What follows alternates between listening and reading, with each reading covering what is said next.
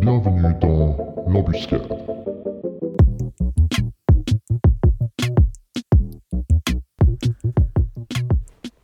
Bienvenue dans ce nouvel épisode de l'embuscade. Je suis rejoint aujourd'hui par Aline. Comment tu vas Aline? Mais très bien, merci.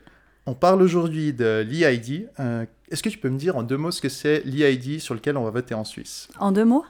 En un peu plus que deux mots, s'il te plaît. Ouais, en deux mots, ça va être difficile.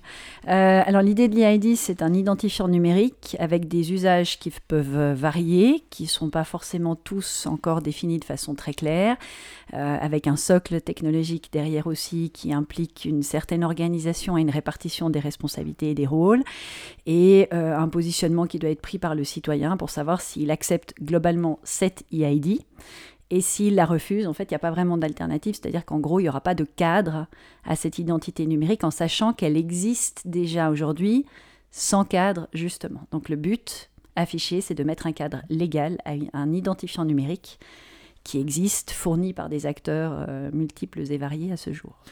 Quels sont, alors on sait qu'il y a Google et Facebook sont les deux principaux qui fournissent une alternative aujourd'hui euh, commerciale, disons, plutôt qu'étatique. Euh, c'est quoi le problème avec euh, le fait que ce soit des entreprises, alors nord-américaines en plus, qui, qui nous fournissent ce service aujourd'hui gratuitement si on veut? Alors il y a plusieurs problématiques. Il y a, enfin, il y a plusieurs problématiques affichées. Il y a une problématique affichée qui est qu'on a un cadre légal en Europe et en Suisse qui n'est pas forcément toujours euh, exactement le cadre légal que respectent euh, ces acteurs-là, même si maintenant on a le RGPD qui met un certain nombre de contraintes, mais il y a un problème de confiance déjà. On n'est pas tout à fait sûr qu'ils font les choses comme ils devraient les faire. Il y a un problème de contrôle aussi, c'est-à-dire que qui contrôle finalement que ce qui est demandé est bien appliqué. Et puis il y a un problème qui est philosophico-culturello-politique. C'est-à-dire que, un, c'est des Américains ou des Chinois, hein, demain ce sera des Chinois, puis on n'a pas tellement envie d'une hégémonie euh, autre que celle de l'Europe quand on est en Europe, parce qu'on aimerait quand même bien avoir quelque chose de chez nous. Deuxièmement, il y a la question de la souveraineté, et on le voit aujourd'hui peut-être encore plus euh, qu'hier ou avant-hier avec la crise sanitaire, c'est qu'on a besoin de se dire que finalement on a des systèmes qui sont indépendants euh, d'interventions tierces qu'on ne maîtrise pas ou qui ne sont pas euh, sur notre territoire géographique.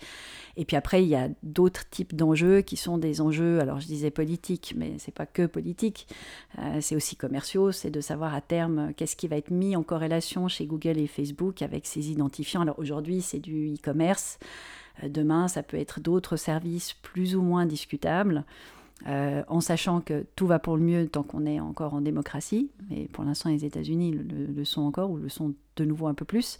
Mais c'est clair que si c'est les Chinois ou si on passe à un autre régime, ben, l'utilisation qui va être faite de ces éléments-là ne sera probablement pas tout à fait le même que euh, celui qu'on pourrait en faire dans une démocratie.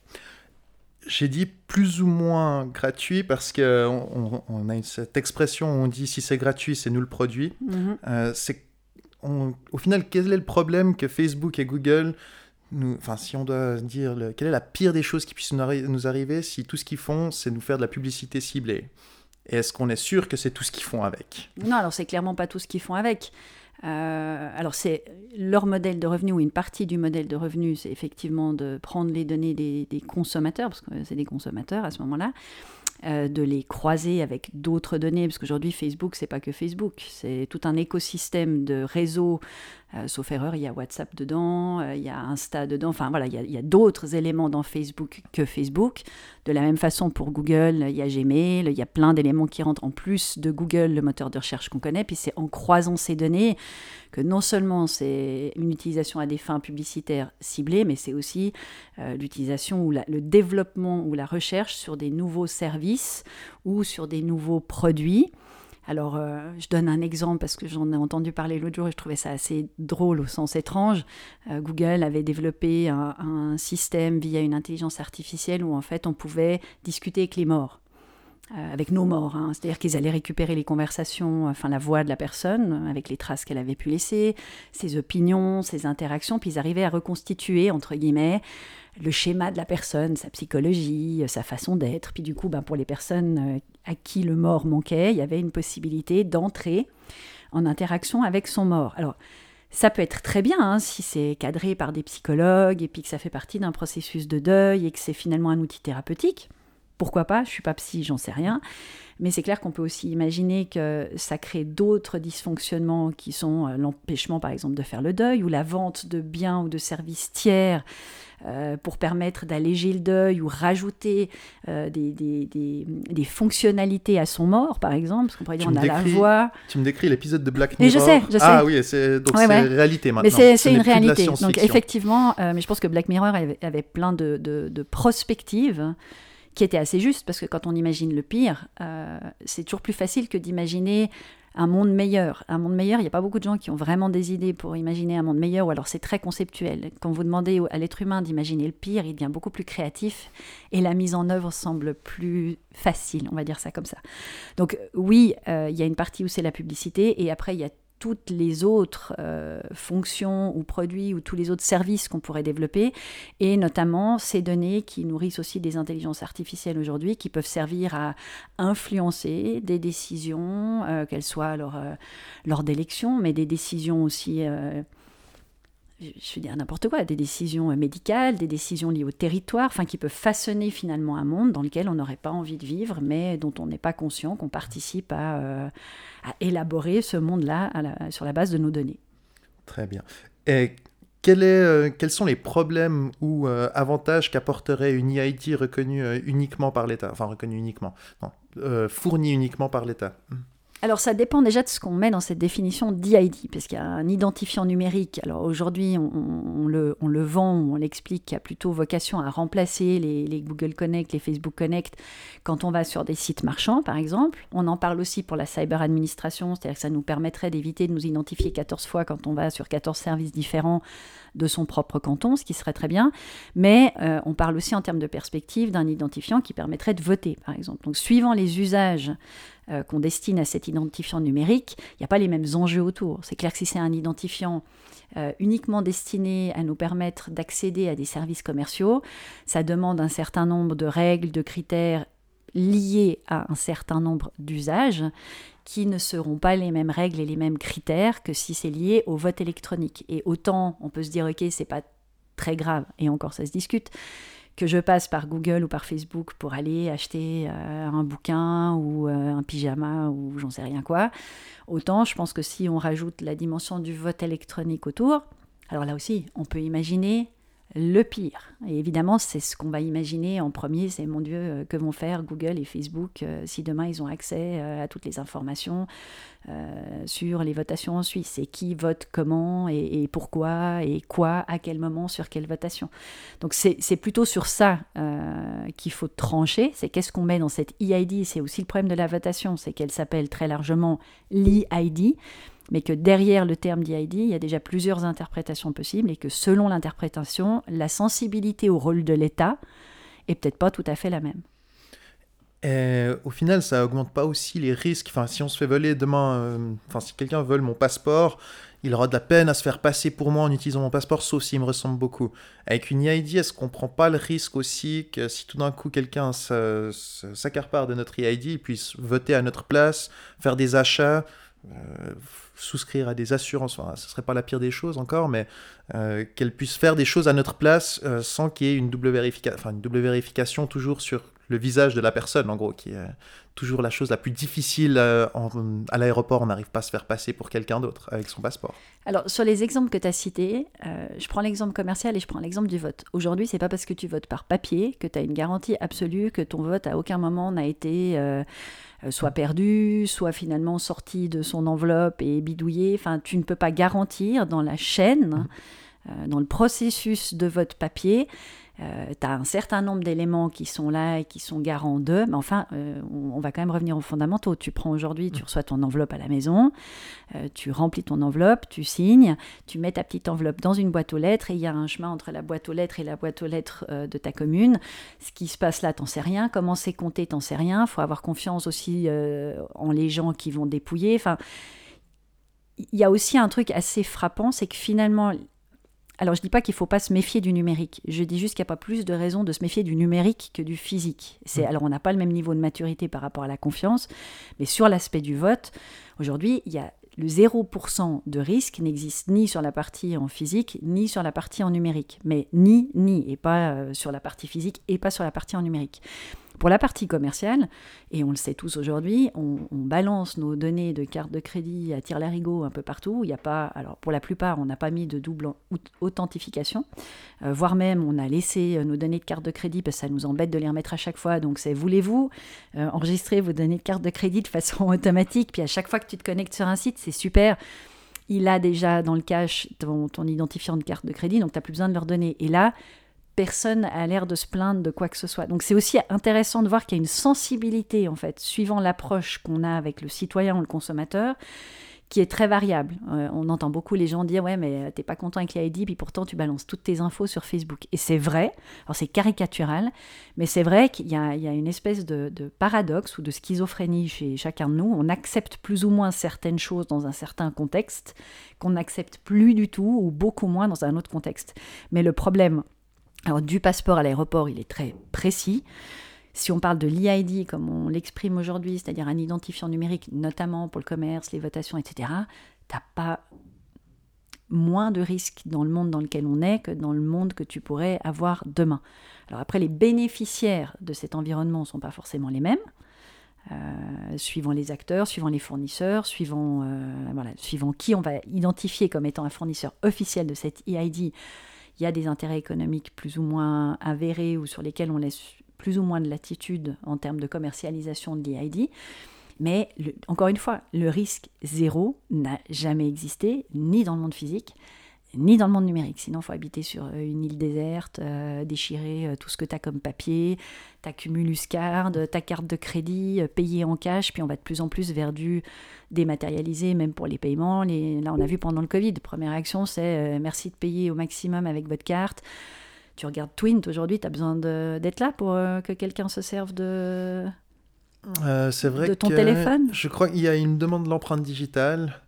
C'est vrai que ça doit être quelque chose qui doit être facilement. Enfin, plus facile. Bah, ou un, mot de passe, mais enfin, mhm. on a toujours pu craquer les mots de passe aussi. donc, on peut craquer le mot de passe de ton smartphone. Puis aujourd'hui, en gros, si on a ton smartphone, pour peu que tu aies mis pas mal de trucs dessus, on a accès à peu près à tout ce dont on a besoin.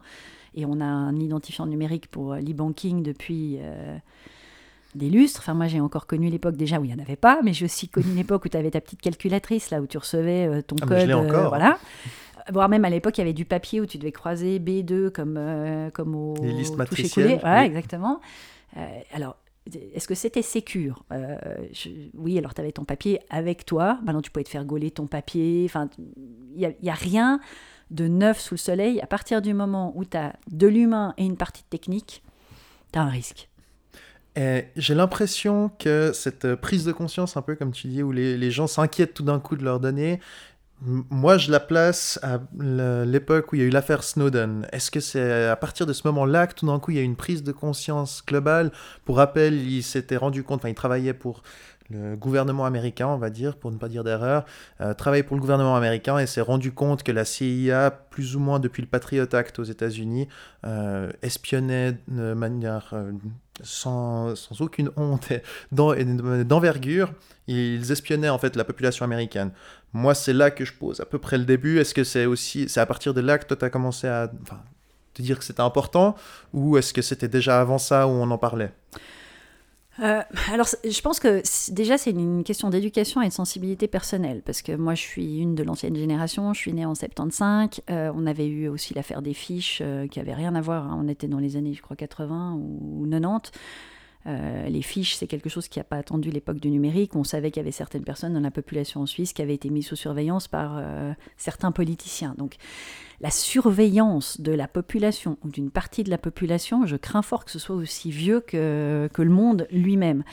Donc on est plus ou moins conscient de ça en fonction des événements qui vont arriver dans notre pays ou dans un environnement proche. T'as qu'on connaît quelqu'un qui a eu un souci, puis ça, ça éveille la conscience. Tu parles de Snowden, je pense que d'autres te diront euh, Cambridge Analytica.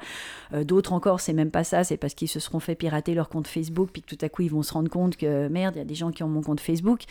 Je pense que la sensibilité à ces sujets-là, elle est assez individuelle, puis elle est aussi corrélée à l'endroit où tu vis. C'est-à-dire que moins c'est un enjeu.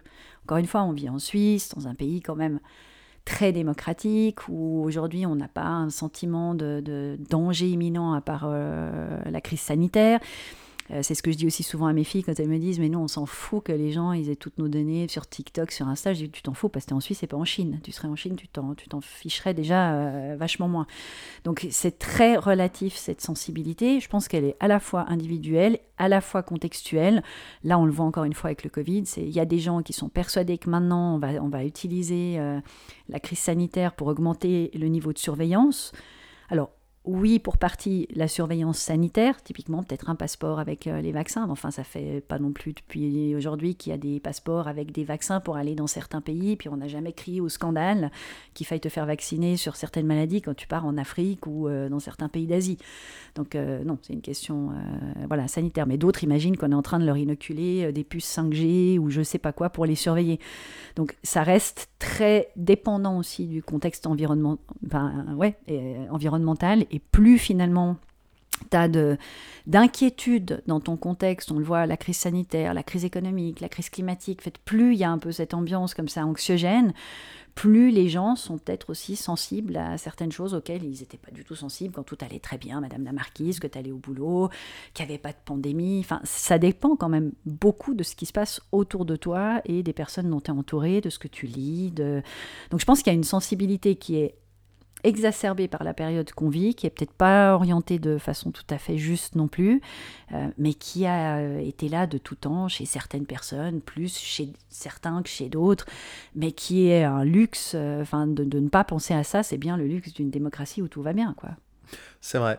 Je, pensais justement au cas où on, disait la Chine ou d'autres pays, mais dans d'autres pays, on doit faire gaffe à ce qu'on dit en ligne ou ce qu'on poste en ligne comment est-ce qu'on pourrait être rassuré par rapport au fait qu'il est possible que la Suisse, dans 50 ans, disons, n'est plus un État démocratique ou aussi démocratique qu'aujourd'hui euh, Est-ce que les gens pourraient avoir raison de s'inquiéter, de se dire, oui, maintenant, bien sûr que ce n'est pas un problème si j'ai un EID reconnu par l'État, mais si dans 20 ans, tout d'un coup, les, les valeurs de la Suisse changeaient telles qu'on les connaît est-ce que à ce moment-là, on n'aurait pas la même situation qu'en Chine au final, où on aurait donné volontairement notre information maintenant, enfin on vote pour la donner volontairement maintenant, et qu'est-ce qu'ils en feront dans 20 ans?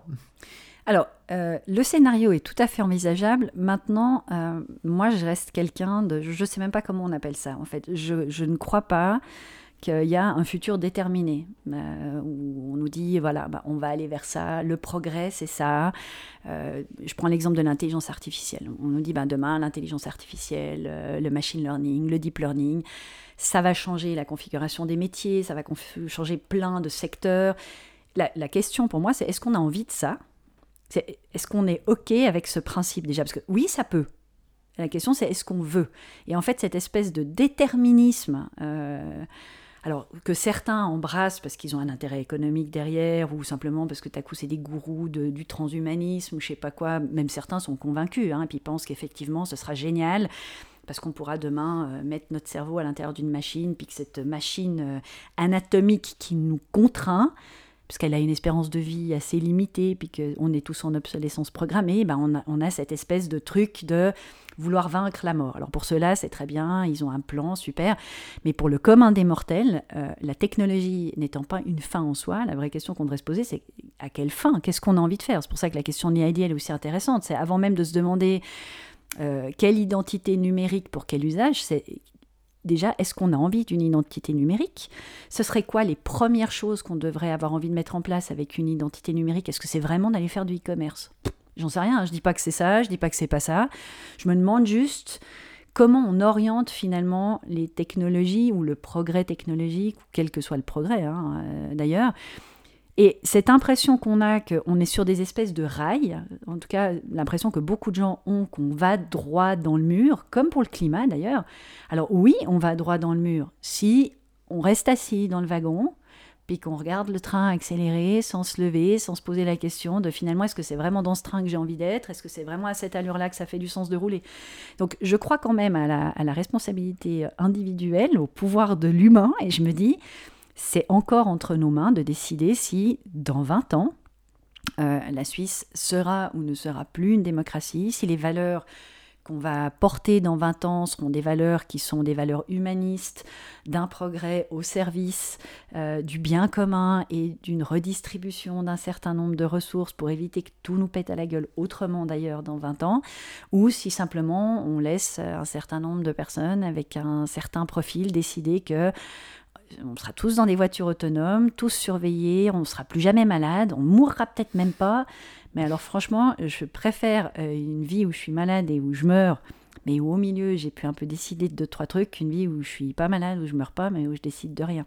Donc cette question de, de choix de société, pour moi c'est ce qui manque aussi dans cette votation, c'est qu'on ne donne pas une perspective en fait. C'est on te pose une question comme on le fait souvent hein, dans les votations de maintenant pour maintenant. Alors on l'a peut-être fait plus paradoxalement pour les FA18 où on nous a dit oui mais si on les achète maintenant c'est parce que si un jour euh, il y avait un conflit euh, et même si on est au milieu d'autres pays quand même ce serait bien. Là tout à coup on te projette un certain nombre de trucs. Pour cette TID on est dans résoudre les problèmes d'aujourd'hui. Aujourd'hui ce qu'on veut résoudre c'est le fait qu'il y a Google et Facebook qui offrent des identifiants numériques c'est pas bien du tout, c'est des méchants. On aimerait que ce soit des gentils qui le fassent. Alors ça peut toujours être Facebook, mais en Suisse, parce qu'il faut qu'ils aient leur siège en Suisse.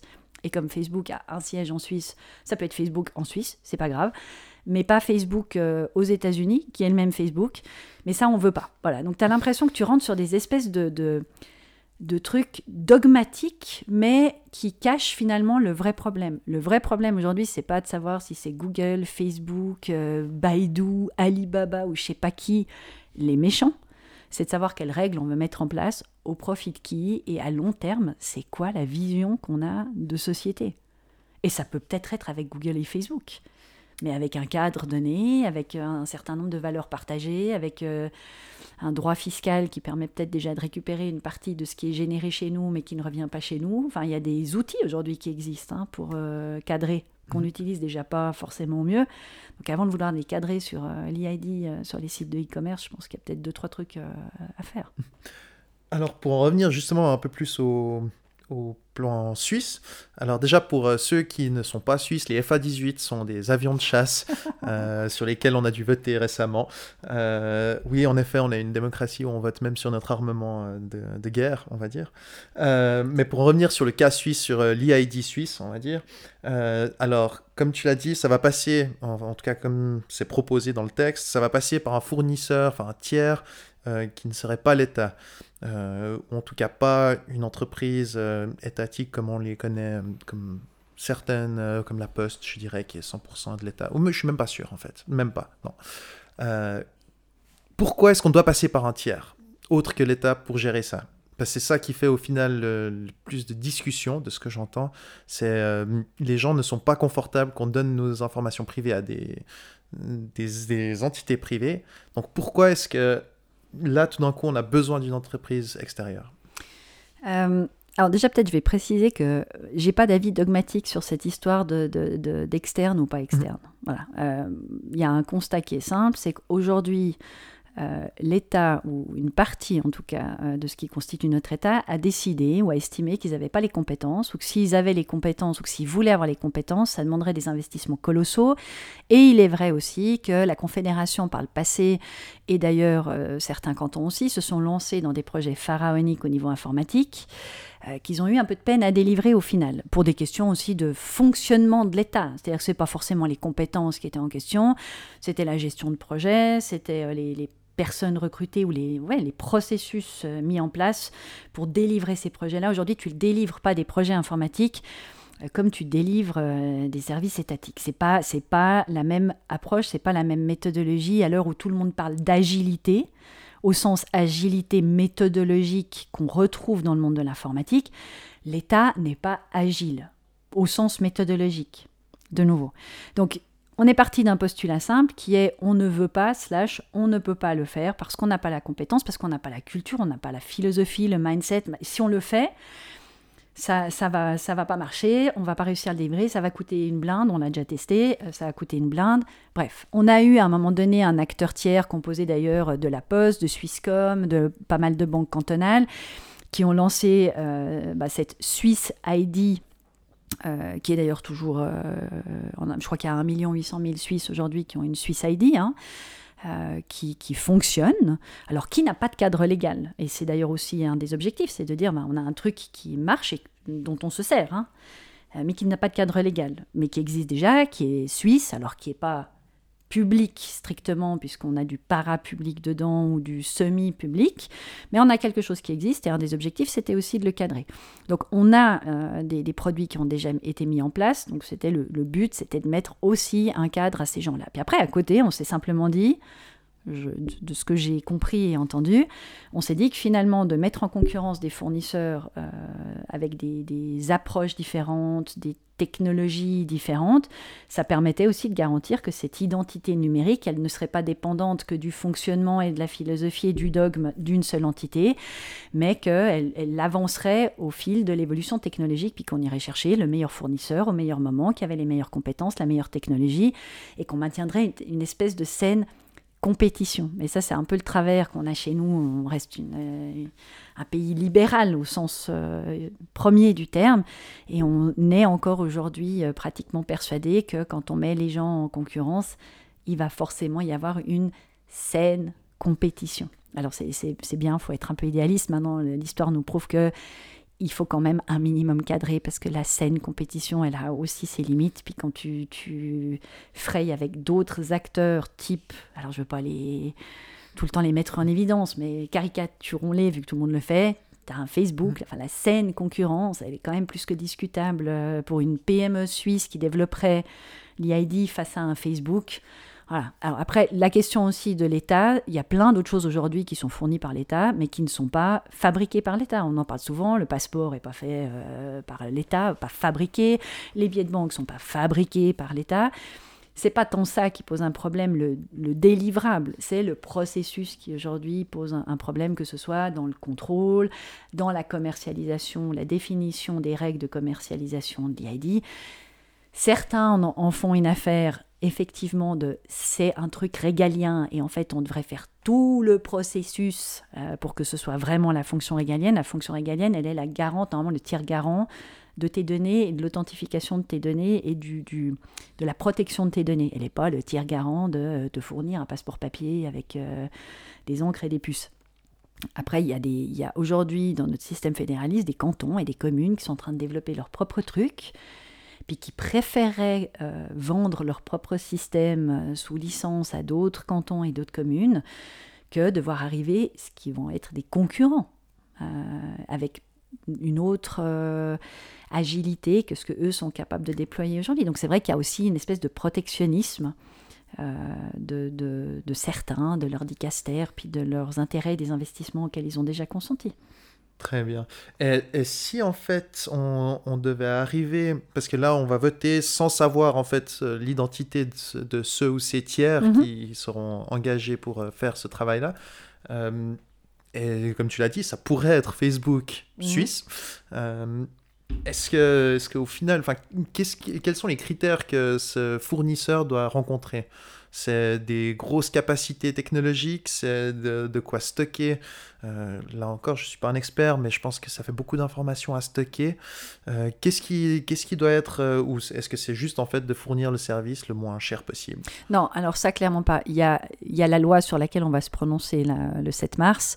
Il y a des ordonnances aussi qui sont afférente à cette loi. Donc déjà la loi, elle fait enfin, il y a un certain nombre d'articles, il faut, faut, bien tout lire. Dans les articles autour de cette loi, il y a un certain nombre de principes qui sont édictés, qui ont l'air comme ça de principes conceptuels, qui disent que le fournisseur est censé... Euh, alors, on prend l'exemple du stockage des données, les, données doivent être stockées en Suisse, par exemple, euh, à l'heure où tout le monde parle du cloud. Ok, euh, admettons, très bien. Mais c'est aussi ça qui est drôle, c'est qu'aujourd'hui, enfin, je fais un petit aparté. Euh, moi, j'ai mes gamines, elles sont à l'école, elles ont des licences Teams qu'on leur a installées partout, du Microsoft à tous les gamins dans le canton de Vaud. Euh, alors, j'ai rien contre, moi, j'utilise Teams aussi.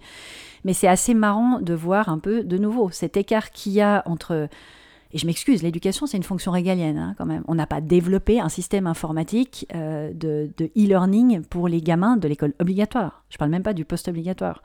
On a été acheter des licences Microsoft Teams. Mes filles ont dû donner leur nom, leur prénom, leur adresse mail, leur numéro de téléphone. Personne a hurlé en disant Mon Dieu, vous vous rendez compte, l'État a acheté des licences Microsoft Teams à Microsoft. qui sont un peu dans la même troupe quand même que Google et Facebook. Parce Les parle de Google. voilà, exactement. Donc je trouve assez drôle, je, je refermerai ma parenthèse, mais je tiens quand même à le souligner que sur l'éducation de nos gamins entre 6 euh, et 16 ans, ça pose aucun problème que ce soit des GAFAM qui prennent les données en charge. Mais tout à coup, quand on parle de e-commerce pour des adultes, ça a l'air de poser quand même un, gros, gros souci. Euh, donc, un premier truc, c'est que ça doit être stocké en Suisse. Ok, très bien. Pourquoi pas? Ça, ça le sera et euh, il n'y a aucun problème pour vérifier ça. Ok. Euh, après, il y a d'autres choses qui rentrent en ligne de compte. Il y a que tu es censé, enfin, il y a FedPol qui est censé, ou qui va, avec une entité, vérifier qu'il y a les bonnes compétences chez le fournisseur, que les technologies sont les technologies adéquates, qu'ils euh, sont capables de les délivrer ce qu'ils ce qu'ils promettent, et puis il y aura un contrôle, je ne sais plus à quelle fréquence, euh, du fait qu'il n'y a pas eu de souci, qu'ils gardent bien les données que six mois. Enfin, voilà, il y a un cadre qui leur est mis. Alors, dans la loi, il n'est pas stipulé comment vont se passer les contrôles, euh, à quel rythme, comment on garantit que l'État a les moyens de contrôler ce qu'il dit qu'il va contrôler, parce que c'est facile de dire que tu demandes telle et telle chose, c'en est une autre de contrôler que c'est réellement fait. Euh, donc ça, c'est pas forcément précisé dans la loi. Peut-être que c'est précisé dans les ordonnances, je dois être honnête, j'ai pas été voir toutes les ordonnances euh, inhérentes à la LPD, etc., pour voir ce qui avait été prévu. Mais enfin, aujourd'hui, on a des principes comme ça qui sont donnés, qui permettent de garantir un certain nombre de choses, mais où tu ne sais pas si du côté de l'État, on va pouvoir vraiment aller vérifier que euh, tout est conforme à ce qu'on avait demandé au départ. Puis moi, la partie qui m'embête, alors euh, je trouve excessivement dommage, que typiquement la commercialisation, elle n'ait pas été mieux définie. C'est-à-dire qu'aujourd'hui, on te dit qu'en gros, il y aura trois niveaux euh, d'identifiants, plus ou moins premium.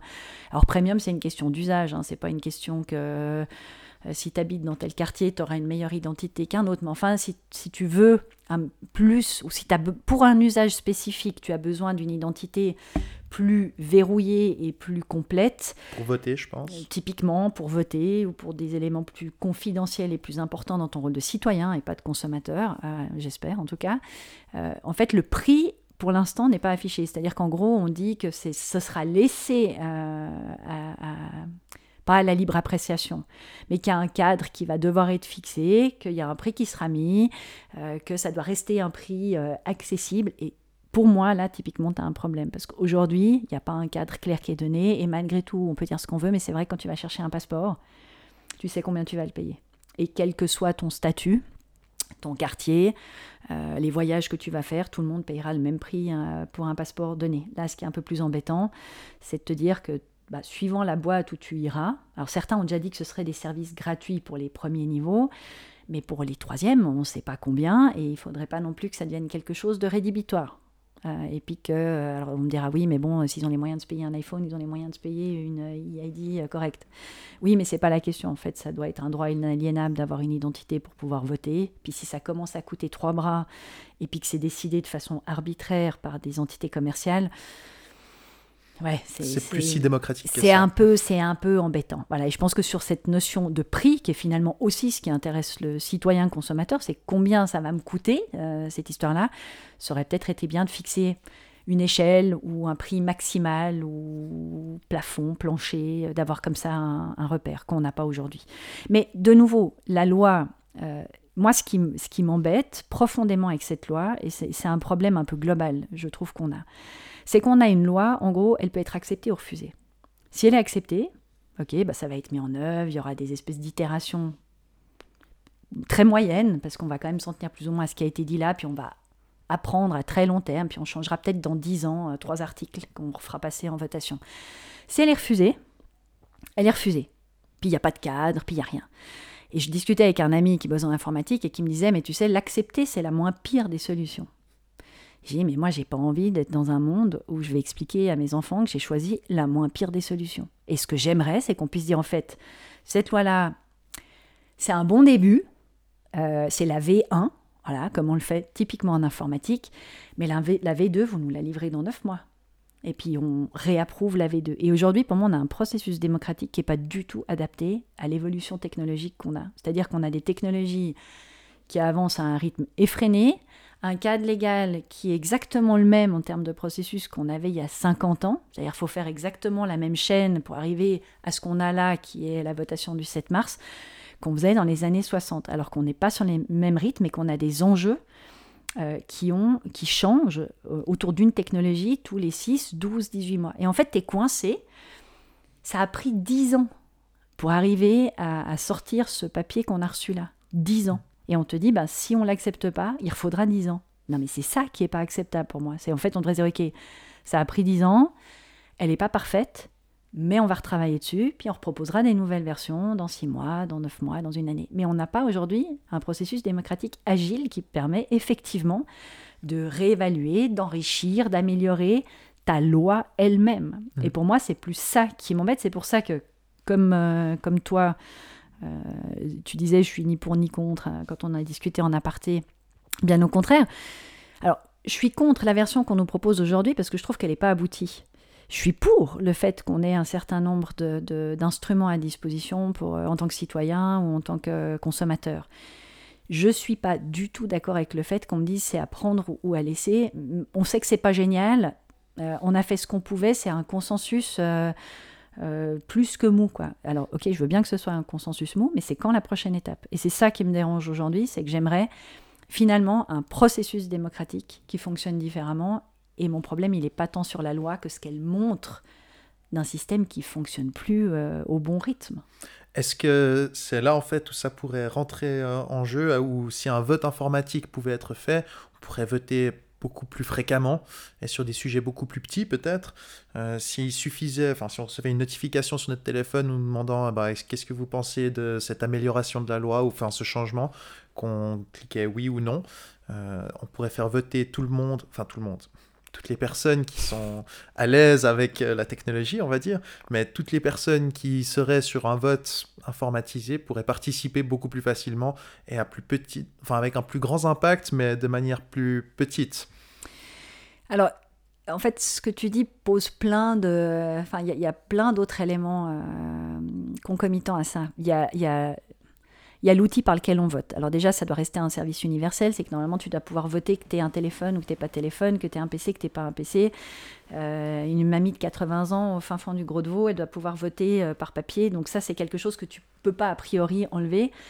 Typiquement, mmh. dans les missions régaliennes, tout le monde doit pouvoir accéder au même service. Donc le vote, qui est quand même un, droit et un devoir, doit pouvoir continuer à être garanti pour tous. Maintenant, ça pose la question du modèle. Euh, tu dis, mais on pourrait tous voter finalement, ou pas tous, mais certains, tu vois, tu, mhm. évoques le fait qu'est-ce qu'on doit vraiment faire voter tout le monde surtout. Aujourd'hui, on a des exemples dans d'autres pays, souvent c'est les pays du Nord, hein, où tout à coup ils ont essayé aussi d'autres systèmes. Euh, ils ont essayé des principes de représentation, où tu vas choisir de déléguer par exemple ton vote sur une thématique donnée. Tu dis non, là moi je suis nulle, par contre je vais donner à Aline parce qu'elle c'est un peu plus son sujet.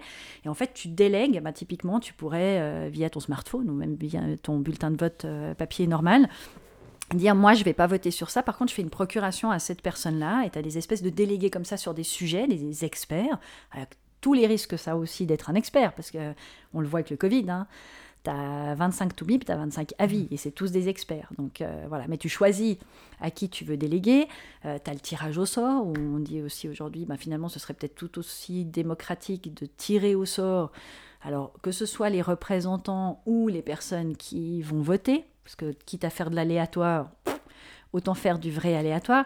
En fait, il y a plein de façons d'imaginer la démocratie en dehors de l'outil. Et c'est là où il faut être vigilant. C'est que la, question à résoudre, c'est pas est-ce que si on pouvait voter électroniquement, euh, ce serait plus agile? C'est qu'est-ce qu'il faudrait changer dans le processus démocratique pour que le système soit plus agile? Et après, un des moyens, ça peut être des votes ou, des, des, QCM ou peu importe via ton smartphone. Mais le comment ça fonctionne et le système qu'il y a derrière, c'est aussi celui-là qu'il faut changer. Parce que si tu fais que le vote électronique, le temps de consultation d'une loi par les différents organes et euh, l'émotion et machin, ça, ça va pas changer. Ça va rester 10 ans. Donc même si toi, tu es plus agile avec ton vote électronique, tu attendras quand même 10 ans qu'arrive la V2, si, si mmh. tu vois ce que je veux dire. Donc ce qui, pour moi, doit être changé, c'est vraiment le fonctionnement même du système et de se dire on doit être capable aujourd'hui de réagir beaucoup plus facilement sur une problématique donnée, quitte des fois à, se dire ben, en fait on, avait, on, a, voté une loi en 2019, on est en 2021, on se rend compte qu'elle est complètement caduque cette loi. Elle paraissait hyper intelligente en 2019, en 2021 elle l'est plus, on l'abroge. Elle fait pas de sens.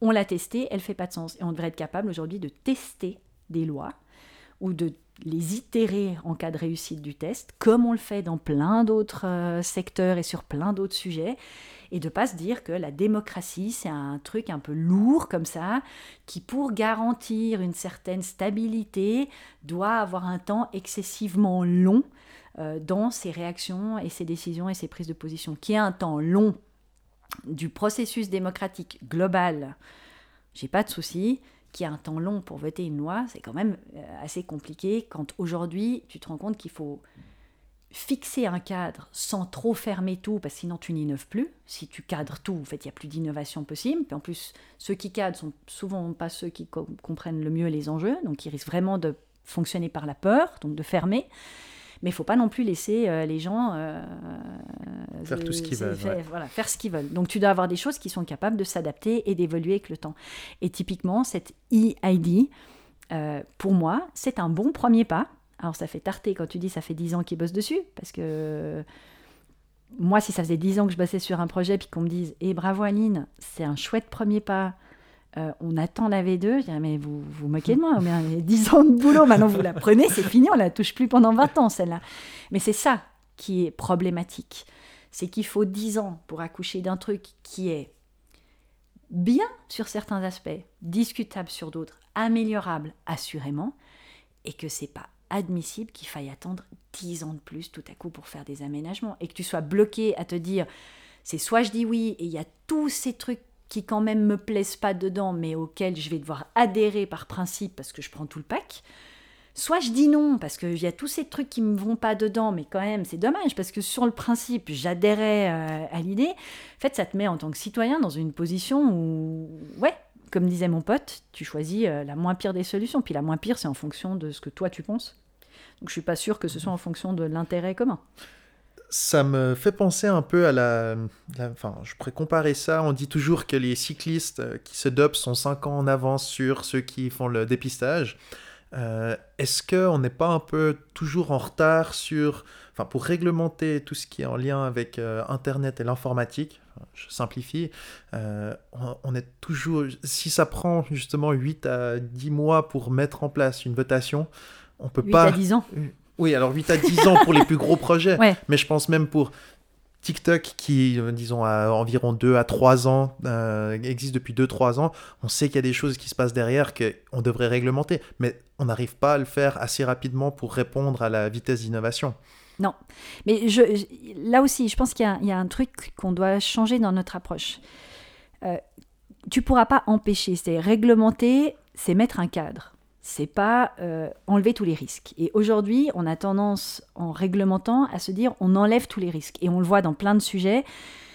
Le mot risque, c'est ouais, mais comment on peut faire pour qu'il n'y ait plus de risques, les cyber risques euh, Les gens, ils sont complètement paniqués par cette notion du risque. En fait, comme si on n'acceptait plus que dans la vie, il y a plein de risques. Après, c'est comment tu minimises le risque comment tu réagis quand ce que tu pensais euh, être un risque se produit, comment tu es préparé finalement aux conséquences du risque? si on revient euh, très très loin dans notre histoire à nous, je me dis, mais à l'époque des hommes des cavernes, de dessous, euh, si tu faisais la liste des risques, je pense qu'il y avait un peu d'autres choses que ce qu'on a nous aujourd'hui tu peux pas réglementer la vie, tu peux pas réglementer tout ce qu'il y a autour de toi, tu peux pas réglementer chaque truc. Et typiquement dans la technologie, imagine les usines à gaz qu'on montrait si on voulait réglementer chaque évolution, chaque changement. Ça, c'est pas possible. Que tu donnes un cadre global. Typiquement, on parlait avant des valeurs et de la vision la loi d'Asimov qui dit un, un, robot euh, ne doit jamais s'en prendre à un être humain. Je ne sais plus quelles sont mm. les trois règles, mais en gros, euh, une des premières, c'est qu'il va toujours dans l'intérêt de l'humanité, qu'il ne doit jamais s'attaquer. Enfin, il y a des gros principes comme ça, déjà de base, sur lesquels ce serait bien qu'on arrive à s'entendre. Après, on a un truc qui s'appelle quand même l'Union européenne, qui était un projet magnifique, et je continue à penser que c'était un projet magnifique idéologiquement. Et dont on ne fait pas partie. Dont on ne fait pas partie, mais dont je me sens quand même faire partie euh, de par la, position géographique, puis que je suis, parce que le RGPD, alors on l'a pas repris chez nous, mais nos entreprises suisses qui sont actives euh, à l'international sont quand même soumises au RGPD, donc on est quand même impacté par ce qui se passe. Oui, on a notre petite euh, loi sur la protection des données, mais elle est valable que pour les Suisses qui font que du business en Suisse. C'est vrai que dès que tu sors puis que tu es une entreprise qui fait du business ailleurs, de toute façon, tu es soumis au RGPD aussi. Donc on fait partie de cet écosystème européen. Et cet écosystème européen, il devrait, ou un, des rôles qu'il pourrait avoir, ce serait déjà de s'entendre sur un certain nombre de critères de ce cadre. Et c'est pour ça que j'aime pas le mot de la réglementation, parce que ça donne tout de suite l'impression comme ça de restreindre et d'interdire. L'idée, c'est de cadrer et puis de faire en sorte qu'on identifie les risques, qu'on les mitige, c'est-à-dire qu'on sait qu'il peut y avoir un risque de ça, mais qu'il est compensé parce qu'on a mis tel truc en place, puis qu'à un moment, si ça, ça arrive, on peut se refaire avec ceci. Continue. Tu vois, par exemple, il y avait un risque, il y a un mec qui perce aujourd'hui. Ça aurait pu, ça aurait pu. Euh, le marteau-piqueur peut commencer encore. Hein. Et puis au pire, on coupera, puis on reprendra après. Si tu, si tu regardes que le risque, tu fais plus rien. Et l'idée de vouloir juguler la technologie euh, par la réglementation, pour moi, c'est une façon de créer une inflation réglementaire qui va être terrible, parce que finalement, tu fais le beurre de une partie des gens, c'est ceux qui font euh, de la conformité, euh, les cabinets d'audit, etc. C'est très bien, hein, ça leur fait du business à non plus pouvoir, parce que la compliance aujourd'hui, c'est un secteur en soi. Alors eux, c'est hyper intéressant, mais pour tous les autres, on parle d'innovation partout tu peux pas innover quand tu es euh, pieds et poings liés. Donc tu dois pouvoir innover, tu dois avoir un cadre qui garantit que l'innovation, elle est encadrée justement, mais si tu réglementes trop, tu ne peux pas innover. Donc on va devoir à un moment choisir ce qu'on veut ou le niveau acceptable de risque qu'on est prêt à prendre. Et si ce qu'on veut, c'est du risque zéro, comme certains pays le font par exemple avec le Covid, où tu surveilles tout, tu traces tout, c'est une certaine vision de société. Si tu acceptes de vivre avec le risque de tomber malade, de mourir, qu'il y ait des erreurs commises, de perdre ton job, d'être un entrepreneur qui va lancer une boîte et le risque de faire faillite, si tu acceptes ces risques-là, c'est une autre vision de société. Moi, je m'inscris plutôt dans, la vision où il y a un risque euh, que tu dois pouvoir estimer et où tu as les outils pour pouvoir y faire face que dans celle où on réglemente tout parce qu'on veut éliminer tout risque. Mais, mais quel intérêt d'une vie où tout serait planifié, réglementé, parfaitement cadré? Enfin, moi, en tout cas, je j'aurais de la peine à me retrouver hein. là-dedans. Ouais, J'aurais de la peine à me retrouver là. Écoute, une dernière question, enfin plutôt euh, suggestion que, que, je fais. Euh, je, me suis intéressé un petit peu ces derniers temps à, à la blockchain, euh, qui est un peu la technologie derrière, et alors là encore une fois de plus, c'est probablement toi qui me corrigera, qui est derrière les, les crypto-monnaies.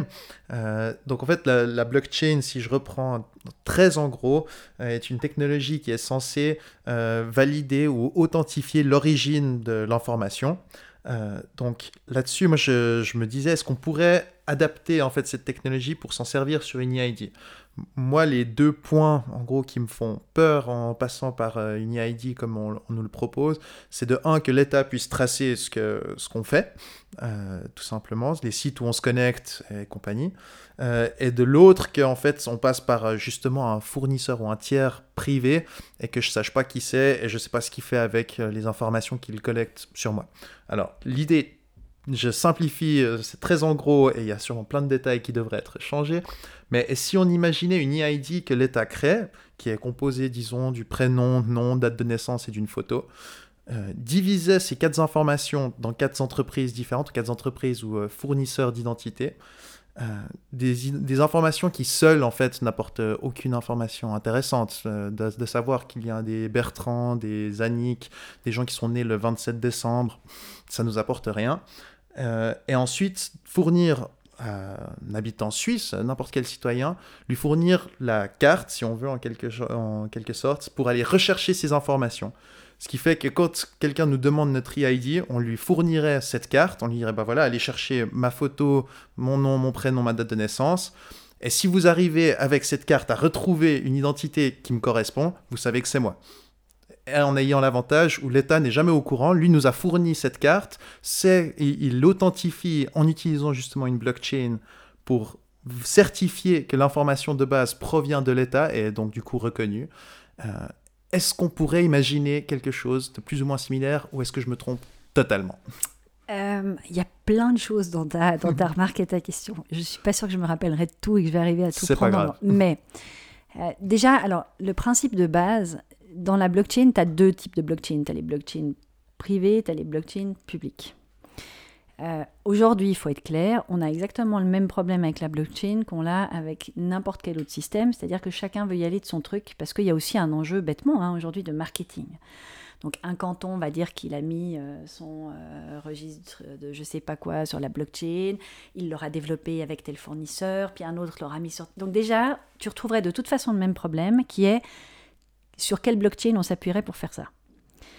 Donc chacun va vouloir revenir avec son et on voit pas pourquoi, on prendrait qu'un truc central. Alors soit c'est l'État qui développe sa propre blockchain publique, soit c'est une blockchain privée, mais si c'est une blockchain privée, déjà il faut s'entendre sur laquelle, il faut en choisir une, ou alors plusieurs, mais si tu tombes sur plusieurs, en fait tu recrées exactement le système qui est, c'est des fournisseurs privés qui vont finalement mettre en place le système, alors là c'est les rails, hein, c'est pas euh, pas les wagons, mais c'est les rails. Et puis on est moyennement chaud avec le fait que les, même les rails soient mis en place par le privé en matière de numérisation, parce que les vrais rails hein, dans la vraie vie, euh, ça ça pose pas de souci. Nous on fait circuler des bus, mais c'est pas nous qui construisons les routes. Enfin quand je dis nous, c'est pas le, canton qui fabrique son béton, enfin, mais il construit des routes quand même. Donc tu retrouverais de toute façon un problème idéologique qui est quelle blockchain fournie par qui, développée par qui. Il faudrait qu'on se mette d'accord dans ce magnifique pays fédéraliste qui a plein d'avantages à être fédéraliste, plein d'inconvénients à être fédéraliste. Si je prends l'avantage que tu citais, euh, il y a un exemple qui est, qui est souvent pris, mais aussi parce qu'il est, il faut dire ce qui est, il est assez exemplaire, c'est l'exemple de l'Estonie, qui a développé depuis hyper longtemps, je crois que ça doit faire 15 ou 20 ans, un système qui s'appelle X-Road. Alors moi, je ne suis pas une technicienne, hein, mais X-Road, c'est une architecture de système qui fonctionne un peu selon le principe de la blockchain, c'est-à-dire c'est aussi un registre distribué, décentralisé, mais qui est destiné, c'est sa particularité, qui a été développé spécifiquement pour les administrations et les collectivités publiques. Donc c'est eux qui sont en main de ça. En gros, tu peux acheter entre guillemets, ta licence X-Road, on pourrait l'avoir en Suisse. Personne, euh, enfin, c'est un sujet qui a déjà été exploré par certains de mes camarades. Euh, aucun canton ni la Confédération a voulu rentrer là-dedans, parce que de nouveau, qu'est-ce qu'on irait prendre un truc qui a été fait ailleurs? Hein, franchement, ce serait quand même complètement ballot. les, meilleures choses euh, sont toujours inventées ici, hein, c'est sûr. Donc il y a plein de pays nordiques qui aujourd'hui utilisent ce X-Road, qui est typiquement le choix d'un système de route de l'information. Et euh, de la même façon, euh, je te prenais l'exemple des rails avant, euh, ça paraît normal à tout le monde que tu prends le train à Genève et tu arrives avec le même train à Bâle. Ça paraît logique. Ben là, ce qu'on nous dit avec la, avec la partie numérisation, c'est que non, tu prends un train à Genève, quand tu passes la frontière Genève-Vaud, comme ils ont un peu mis d'autres rails, bah, tu changes aussi de wagon, parce qu'il faut que tu prennes le wagon qui va sur le rail vaudois, puis après tu rechangerais encore de, de moyens de locomotion pour t'adapter au rail fribourgeois, puis ainsi de suite jusqu'à Bâle. Parce que ça, c'est pas la même chose euh, avec euh, les systèmes d'information qu'avec euh, qu'avec les rails de chemin de fer. Il y a un système qui existe, et il y a des systèmes qui existent aujourd'hui. On n'a pas voulu de ces systèmes-là, parce qu'on est dans un enjeu autour de la numérisation en Suisse, on sait qu'on a pris du retard et aujourd'hui, il y a un peu chacun qui va de son truc, qui veut se mettre en avant de sa stratégie numérique euh, par canton, voire des fois par commune, hein, où tu te dis euh, quand même on a beaucoup d'argent, parce qu'il faut avoir beaucoup d'argent pour faire ça. Et c'est ça qui est rassurant, c'est que ça veut dire qu'on a encore beaucoup d'argent. Donc des systèmes décentralisés qui permettraient euh, d'accéder euh, aux informations uniquement pour les personnes qui sont autorisées à le faire et dans des configurations qui sont décidées préalablement. C'est-à-dire que tu ne peux accéder à telle information que si tu as réellement une légitimité à, accéder à cette information, comme l'ont fait les Estoniens avec la X-Road. Euh, eux, ils vont encore plus loin, c'est que en tant que citoyen estonien, moi j'ai accès à une plateforme où je vois qui est venu consulter en fait mon, mon EID. Donc j'ai l'historique à l'envers, c'est pas eux qui ont l'historique de mes connexions, c'est moi qui ai l'historique de qui est venu voir mes données. Donc c'est moi qui ai la visibilité, puisque ce sont mes données, ce qui paraît assez logique quand on y réfléchit. Comme ce sont mes données, je sais qui est venu voir mes données, quand, qu'est-ce qu'il a consulté exactement, pour autant qu'évidemment il en avait l'autorisation. Mais j'ai accès à ça.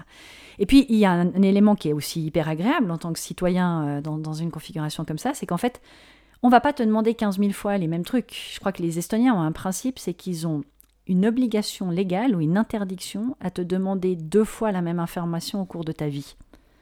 Ils n'ont pas le droit, à partir du moment où ils ont obtenu des informations, de venir te redemander une deuxième fois dans ta vie ta date de naissance, euh, euh, ton numéro AVS. En gros, ils se débrouillent. C'est-à-dire que tu leur as fourni au début dès ta naissance, il y a un certain nombre d'informations qui basculent, qui sont croisées avec d'autres informations qui sont toutes, si tu veux, décentralisées, mais qui se rejoignent par des points qui ont été définis. Donc c'est pas un fournisseur qui a accès, c'est les processus qui ont été déterminés et qui font que le système converse sur tel ou tel sujet, pas les entités, le système. Et partant de là, c'est ton job d'avoir les informations, c'est pas le job du citoyen de te les fournir. Donc il y a aujourd'hui des exemples qui existent. Alors certains, je te dis l'Estonie, il y a des choses qui fonctionnent pas en Estonie, c'est pas le paradis euh, du, du e-citoyen. Mais il y a des exemples qu'on aurait pu aller prendre ailleurs ou des choses qui se passent qui sont intéressantes et qu'on aurait pu bêtement dupliquer sans aller réinventer ou réinvestir et qu'on fait pas parce qu'on a quand même un peu ce syndrome de euh, un, on, fonctionne un peu tout seul. Voilà, c'est comme ça, on se débrouille très bien tout seul. Notre intelligence collective, notre fédéralisme, notre système est tellement génial qu'on ne voit pas pourquoi on irait chercher ailleurs. Et puis, on a effectivement des moyens. Donc, quand tu as des moyens, tu regardes pas comment tu pourrais racheter le même truc qu'a déjà quelqu'un d'autre. Tu te dis, bah, on va faire notre système à nous, puis on veut aussi faire vivre les PME locales, et puis pas que les PME locales d'ailleurs, aussi des plus grosses PME pas tout à fait locales. Donc, tu as raison sur un plan technique, mais c'est ce qu'on disait au début de la discussion. Ce n'est pas un enjeu technique, c'est un enjeu philosophique, c'est un enjeu politique, c'est un enjeu commercial. Si le problème était technique, on serait allé chercher des experts en technologie et en technique. On aurait demandé quel est le système optimal, optimal, mais pour faire ça, et comme dans tout système, comme dans tout projet, tu dois dire c'est quoi les objectifs. Encore eût-il fallu qu'on s'accorde sur les objectifs. Et je suis pas sûre qu'aujourd'hui, si tu vas demander à une commune, à un canton ou euh, à la Confédération, au Parlement, au, Conseil des États, quel est l'objectif de cette IID, qui n'est pas un objectif en soi, qui est un moyen quel est son objectif Je suis pas sûre que tu auras deux fois la même réponse. La technologie, c'est le cadet de tes problèmes. Tu trouves des solutions, que ce soit de la blockchain, que ce soit X-Road, que ce soit n'importe quoi. Ça, c'est la partie, j'ai envie de dire, la plus facile. La difficulté, c'est d'établir les objectifs que doit accomplir ce système. D'accord. Eh bien, écoute, je crois qu'on a couvert énormément de sujets. Mais tu n'as aucune réponse. non, non, non, j'ai énormément de réponses. En fait, c'est très intéressant. Je pense que tu m'as fait changer euh, le focus en fait sur euh, qu'est-ce qui est important dans cette votation. Euh, j'ai aussi à peu près 5 ou 6 films de science-fiction que je dois retourner voir maintenant parce que j'y ai repensé pendant tout le, tout le long de tes réponses. Mais en tout cas, merci. Si tu devais nous laisser avec une chose, enfin, à quoi les gens doivent faire attention, enfin, sur quoi ils doivent porter leur attention avant d'aller voter sur ce sujet, est-ce que tu as tes recommandations. Alors, tu as dit justement, c'est peut-être moins le côté technique que plutôt l'aspect, euh, oui, euh, philosophique. Est-ce qu'il y a d'autres choses qui te paraissent importantes ou c'est plus ça, réfléchir à quelle est la meilleure option ou si on veut éviter de ne pas voter pour? Bah, Je pense que euh, ces sujets-là, entre autres, mais pas que ceux-là, doivent sortir d'un truc un peu émotionnel ou de principe, genre c'est proposé par X, donc je euh, je suis pas d'accord, ou ce sera des privés, euh, ou ce sera Google, ou de sortir de ces espèces de, trucs un peu euh, liés finalement à de l'irrationnel. Parce que si on te demandait fondamentalement c'est quoi ton problème avec Facebook, je pense qu'il y a plein de gens, si tu leur dis mais c'est quoi le problème avec Facebook, en fait ils savent pas vraiment.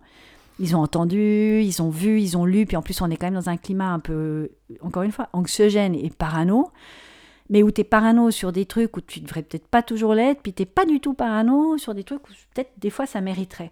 Donc je pense, le seul conseil que je peux donner, c'est d'essayer de prendre du recul par rapport aux choses qui nous sont proposées, mais que ce soit dans les votations ou partout, dans les médias, sur les médias sociaux, quand vous discutez avec des gens.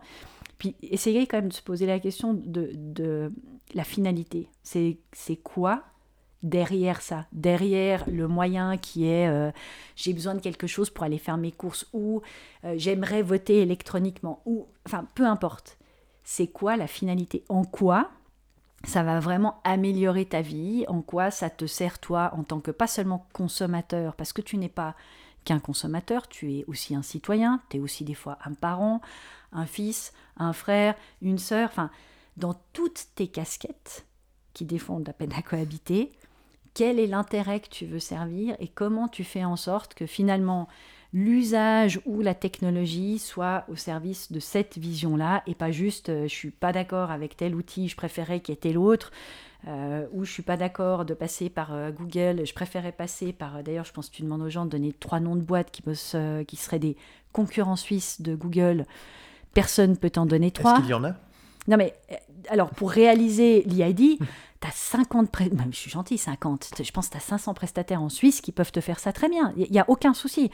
Mais tu aurais plus confiance si je te donne aujourd'hui trois noms de boîtes, alors je vais pas le faire parce qu'il faudrait que j'en donne 25 pour être sûr que je me fasse pas engueuler après, mais je suis pas sûr que tu aurais plus confiance si je te donnais le nom de X plutôt que le nom de Google, à part que ça sonne moins ricain, et puis que... Mais en même temps, ces boîtes-là, tu leur as pas fait confiance pour développer un moteur de recherche ou autre chose c'est bien à Google que tu as fait confiance pour tout un tas de trucs. Mhm. Donc vraiment de se poser la question de nos motivations profondes en, fait. Qu'est-ce qui fait qu'à un moment donné, on a tendance à se dire ouh ça non ou ah ouais ça trop génial ou alors lui je le crois ou lui je le crois pas. Faites de prendre du recul, faire preuve de raisonnement. Très bien. Bah écoute, on va se quitter là-dessus. Merci beaucoup. Mais merci à toi. Et à la prochaine. Et on a hâte de voir ce que ça donne, ces votations. Mais bonne suite à toi. Merci beaucoup.